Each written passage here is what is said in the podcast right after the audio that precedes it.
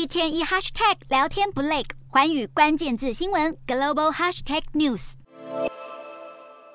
进入新的一年，美国科技业持续吹刺骨寒风，裁员潮未见缓和迹象。继 Meta、谷歌母公司 Alphabet 和亚马逊后，现在美国科技巨头微软公司也要跟进，计划要大裁百分之五员工，大约是一万人。不过，在矽谷一片雪崩中，美国科技大厂苹果情况似乎没那么严重。分析师指出，当同行因为成长放缓而被迫调整人力时，苹果至今没有宣布任何裁员计划。原因之一是，苹果在过去两年人才招募率并没有明显上升。科技业在疫情期间大举招兵买马，以跟上需求大爆发，但在景气疲软后陷入过度扩张的窘境，因此开始拿员工开刀来削减成本。看看微软，过去两年增加五点八万名员工；Alphabet 两年增加三点七万员工；亚马逊两年更是大增八十一万人。反观苹果，截至二零二二年九月，苹果旗下总共有十六点四万名员工，比二零二一年同期增加百分之六点五，相当于一万人。虽然苹果执行长库克在去年十月也表示将要减缓招募人才的速度，但相对克制的招募行动也让苹果暂时避开这一波裁员潮。